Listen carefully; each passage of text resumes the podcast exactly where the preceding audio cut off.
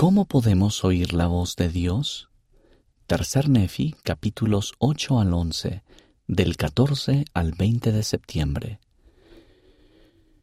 Justo antes del ministerio del Salvador entre los nefitas, después de su resurrección, ellos oyeron la voz del Padre Celestial que presentaba a Jesucristo como mi Hijo amado, en quien me complazco.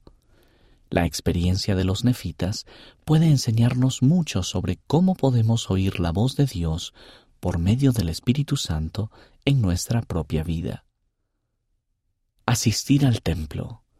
Los nefitas se hallaban reunidos en los alrededores del templo en la tierra de abundancia.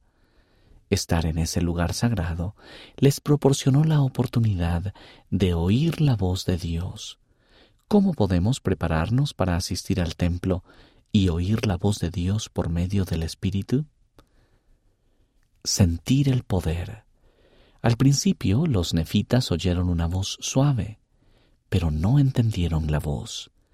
Esa voz penetró hasta lo más profundo de los que la oyeron. ¿Cómo podemos sentir el poder de la voz apacible y delicada del Espíritu? Aguzar el oído. Después de que los nefitas oyeron la voz por tercera vez, aguzaron el oído para escucharla se humillaron y estuvieron dispuestos a escuchar. ¿Cómo podemos humillarnos para oír la voz de Dios a través del Espíritu? Volverse hacia la fuente. Una vez que los nefitas aguzaron el oído, miraron atentamente hacia el cielo, de donde venía el sonido, y entendieron la voz que oyeron. Análisis. Al prestar más atención y desear entender, los nefitas finalmente oyeron al Padre Celestial presentarles a su Hijo. ¿Cómo puedes centrarte mejor en buscar guía espiritual para tu vida?